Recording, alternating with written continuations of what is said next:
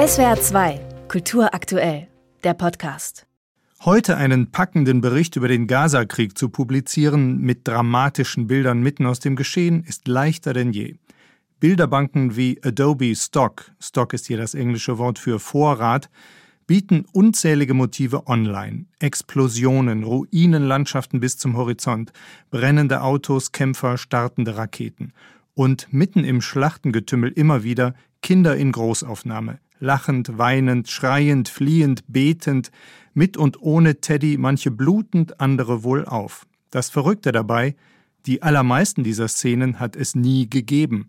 Diese Bilder sind keine Fotos, sondern mit KI am Rechner erzeugt. Wenn man es runterlädt, gibt es überhaupt keinen Unterschied zu echten Fotos. Die sind genauso verschlagwortet, die sind genauso beschriftet. Und da ist die Gefahr natürlich unglaublich hoch, dass sowas bewusst oder unbewusst vermischt wird mit Bildern von tatsächlichen Geschehnissen in einer Berichterstattung. Sagt Jürgen Skriber vom Deutschen Fotorat. Dort leitet er eine Arbeitsgruppe zum technischen Fortschritt und die hat beobachtet, dass der Anbieter Adobe Stock jetzt schon echte Fotografien aus dem Gazakrieg mischt mit KI erzeugten, aber fotorealistisch wirkenden Bildern. Ein Kampfpanzer ist tatsächlich fotografiert, ebenso eine fliehende Zivilistin vor rauchenden Trümmern. Aber den hautnah abgebildeten Feuerwehrmann in einer zerstörten Straße, den hat es ebenso wenig gegeben wie etliche Palästina-Demos, auf denen zornige Männer schreiend die Fäuste gen Himmel recken. Alles aus Pixeln gebaute Illusion.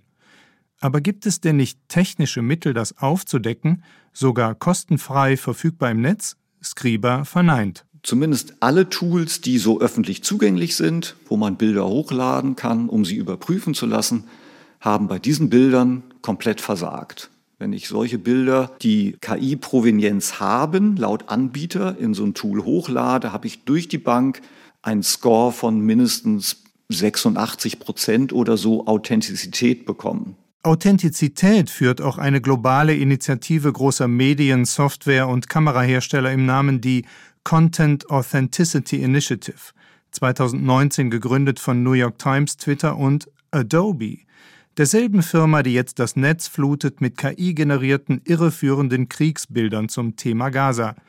Trotzdem Vertrauen in der EU, Deutschland, Frankreich und Italien auf freiwillige Selbstkontrolle der KI-Hersteller.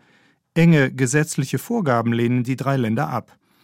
Unzureichend gegen KI-Fake-Bilder ist auch die Strategie, im Fotoapparat eine Technik einzubauen, die nachweist, dass eine Bilddatei tatsächlich als Fotografie entstanden ist. Es gibt derzeit genau zwei Kameratypen, die das können, aber keinen Workflow, der solche Echtheitsbeweise auch bei Redaktionen und Usern ankommen lässt.